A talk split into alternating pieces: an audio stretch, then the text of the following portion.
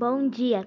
Aqui quem fala é Lorena Melo Silva, do sexto ano B da Escola Maria Imaculada.